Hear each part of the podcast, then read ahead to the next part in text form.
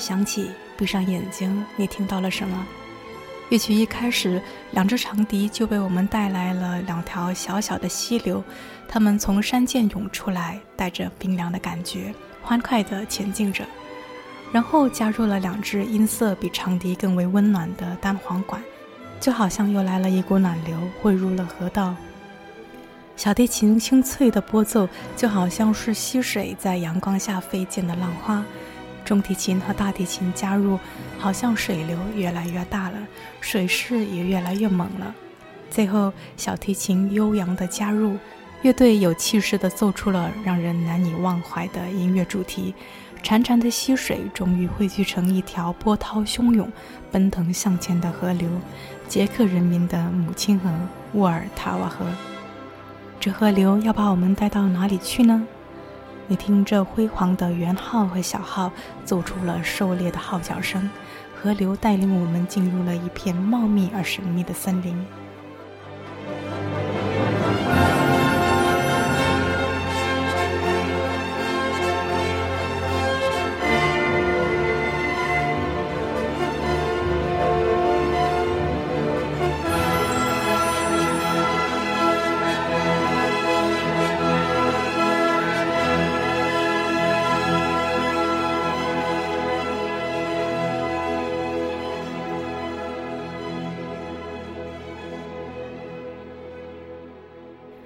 然之间，号角声在沃尔塔瓦河水的喧嚣中消失了。原来，河流带我们路过了一个村庄，这是捷克民间舞曲博尔卡的乐声。原来，这里正在举行着一个热闹喜庆的乡间婚礼。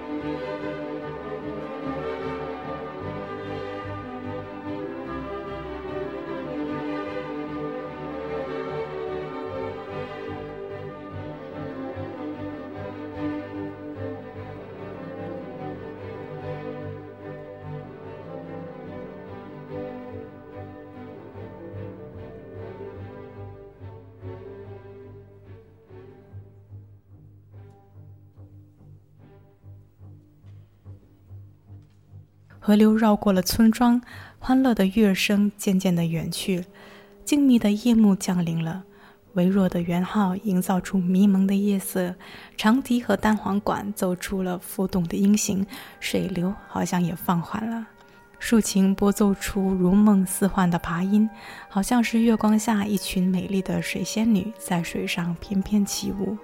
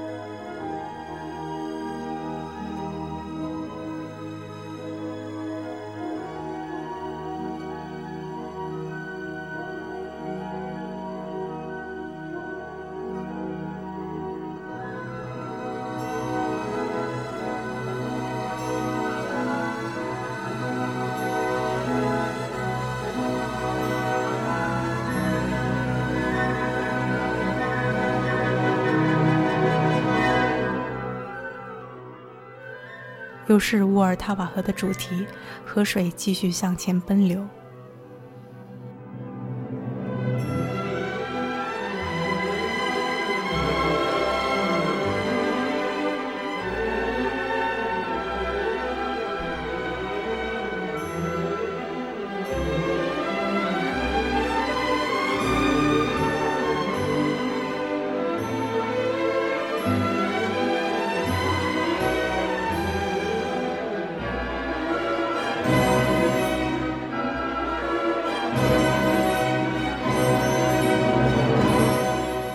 河流穿越了峡谷，巨浪猛烈地冲击着石头、峭壁，发出了雷鸣般的吼声。铜管乐器齐鸣，定音鼓也在这个时候加入了，急促的弦乐让人感觉到水势的凶险。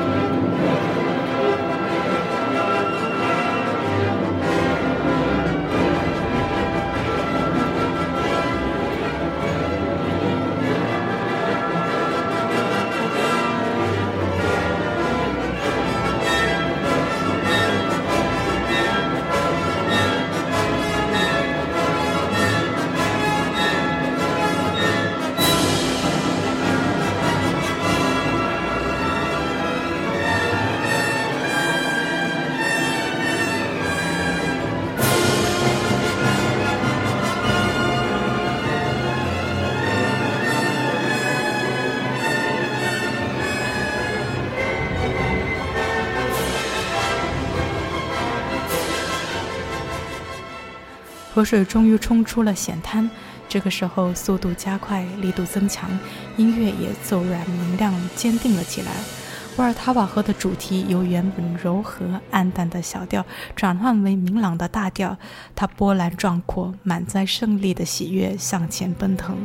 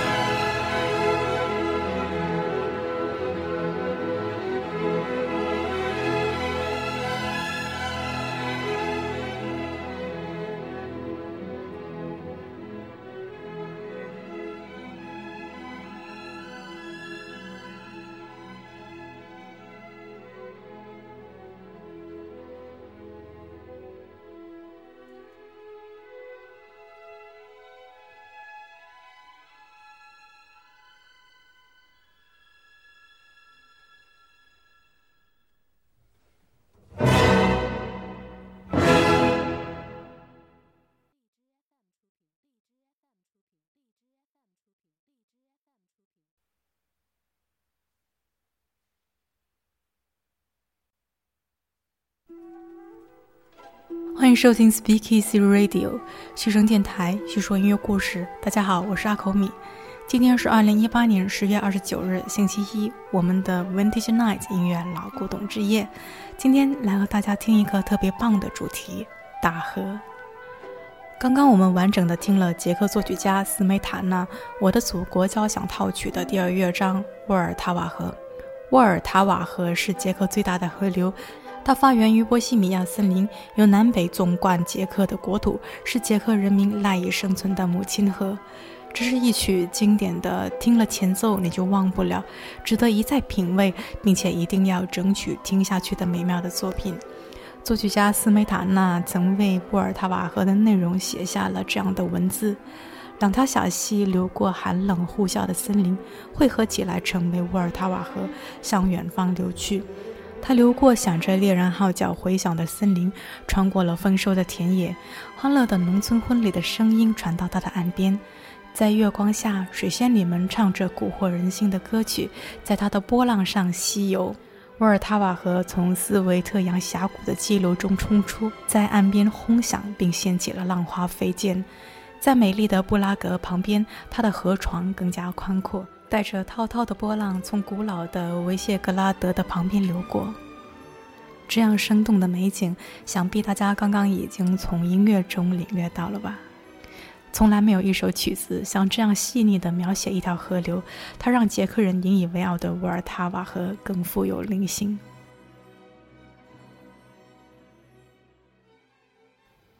我们再来听欧洲的另外一条美丽的河流——莱茵河。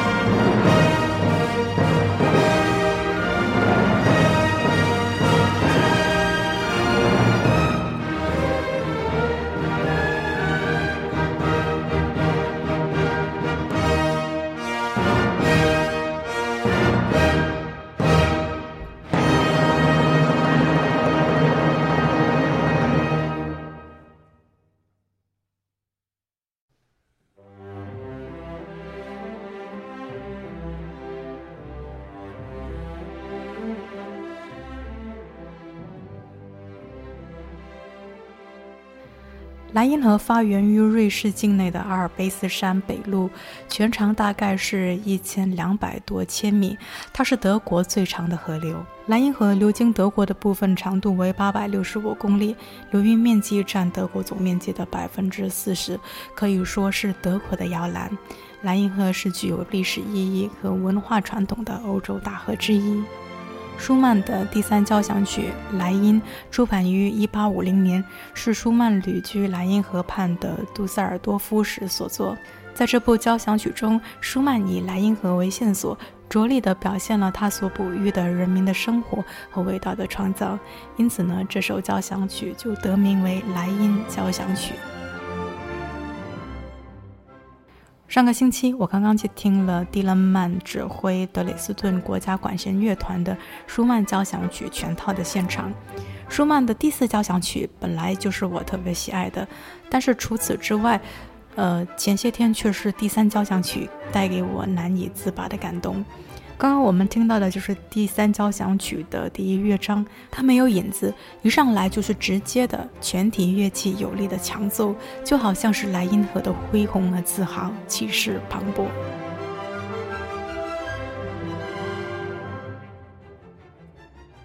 这也许是因为舒曼刚刚获得了杜塞尔多夫管弦乐团指挥的这一个职务，心中满是宏图壮志。也许是因为舒曼和他的妻子克拉拉前往莱茵河，舒曼见识到了莱茵河邻近的村落、城镇的富裕和宁静，被这条伟大的河流所感动。也许是因为莱茵河面上的壮丽的景观，在舒曼的时代，没有任何其他的建筑物比科隆大教堂的两座尖顶更高，所以呢，在莱茵河对岸望向河面，就只会看到两座尖顶倒映在河面上，无比的壮观。不管怎么说，这样色调明朗、欢欣鼓舞的气质，在舒曼的音乐作品中并不常见。说来唏嘘的是，一直被精神疾病困扰的舒曼晚年是不幸的。在这首莱茵交响曲出版四年之后，他在同一条河流莱茵，在桥上跳入河中投河自杀。幸好当时有一条渔船经过，把他救了起来。随后，他就被送到精神病院，在那里度过了人生的最后两年。音乐评论家哈罗尔德勋伯格曾经说：“如果说有一位作曲家注定要遭受音乐所带来的厄运，那么这个人就是舒曼。从音乐降临他的襁褓，俘获了他，滋养了他，到最终毁灭了他。所以呢，关于舒曼，我心中总是既喜爱又敬仰又心疼。”他是纯洁的、纯粹的、具有才华的，但是却又是不幸的。但不管怎么说，他在精神疾病的困扰下，还是创作了这么伟大的作品。如果大家有机会到莱茵河旁，一定要带上舒曼的音乐哦。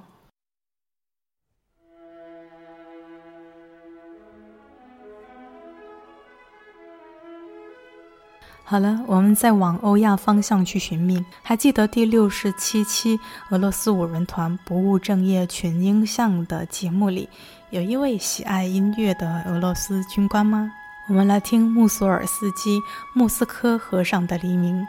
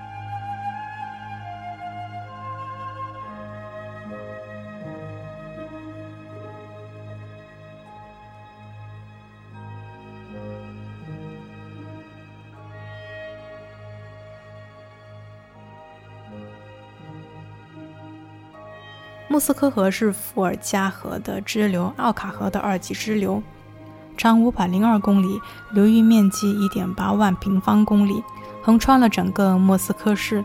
实际上，莫斯科市就是得名于莫斯科河。那这一首《莫斯科河上的黎明》选自穆索尔斯基的歌剧《霍万辛娜》。这部歌剧也许是他的野性之作。那我们曾经说过，穆索尔斯基最沉迷的两样东西，一个是音乐，另外一个是酒。那最终过度酗酒，严重毁坏了他的身体。他在四十六岁就过世了，留下了很多未完成的作品，而这部歌剧也是其中之一。不过呢，歌剧的前奏曲《莫斯科河上的黎明》是一首富有诗意的乐曲，也可以脱离歌剧的内容去欣赏它。不知道大家有没有在天刚蒙蒙亮的时候到过河边？大概就是乐曲的这种氛围了。乐曲的开始，中提琴和长笛就奏出了基本主题的影子，在寂静中就好像是水上袅袅升起的雾气，最后温柔的晨光洒在河面上。它的基本主题是源自舒缓的俄罗斯抒情歌曲旋律，宽广、明媚、和谐而真挚。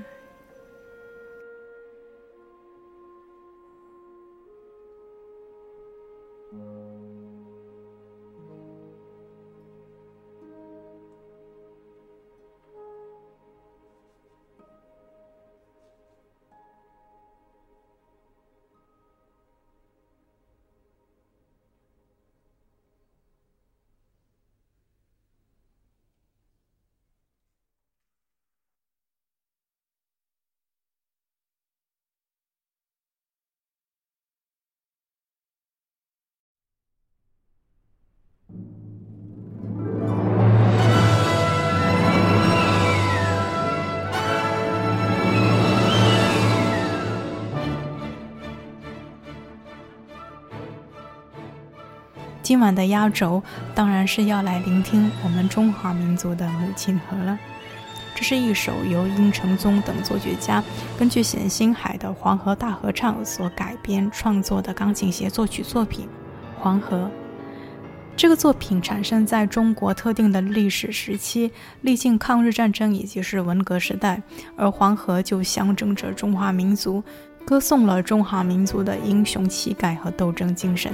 乐曲分为四个乐章，现在我们聆听的是第一乐章《黄河船夫曲》。这个乐章一开始就有小号和小提琴以蓬勃的气势奏出了船夫劳动号子时的动机，就好像是黄河的渔夫们在狂风怒涛中和自然搏斗，也是一幅中国人民勤劳而勇敢的画面。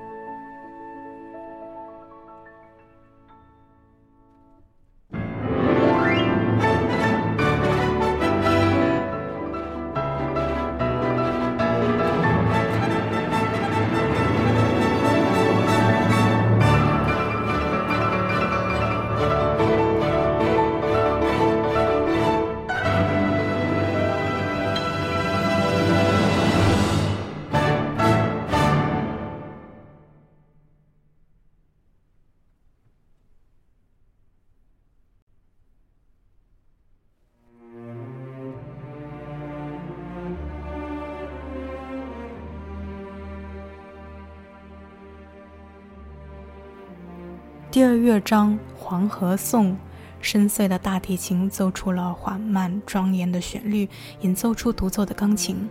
这是对中华民族悠久历史的追溯。黄河是中国的第二长河，发源于青藏高原，蜿蜒东流，穿越了黄土高原，注入了渤海。在数千里的黄河流域，由于气候温和湿润，四季分明，水温条件优越，于是千百年来，我们就在这块富饶的土地上辛勤的劳动和生活。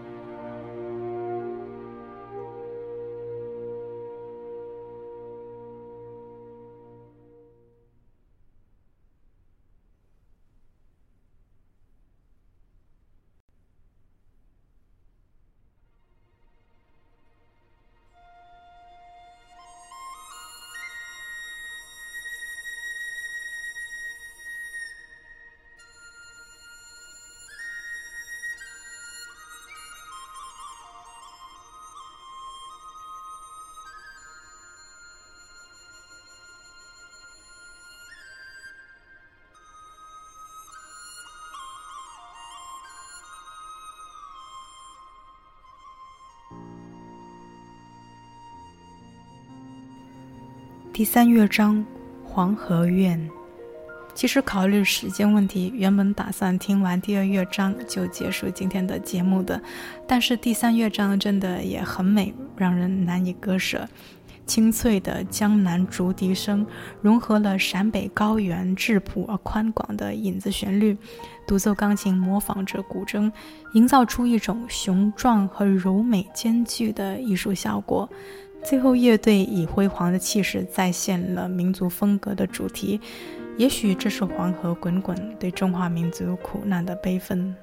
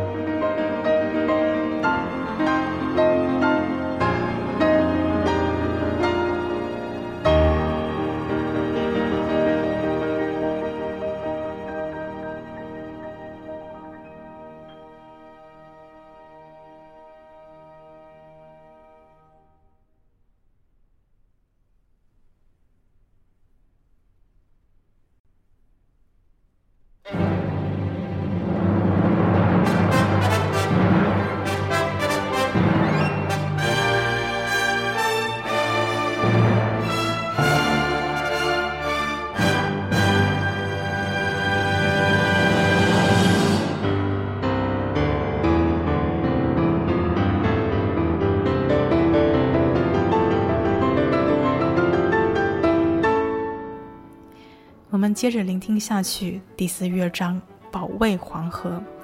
引子是铜管乐奏出的战斗性的旋律主题，这是一段斗志激昂的进行曲，同时呢也非常巧妙地融入了东方红和国际歌的旋律。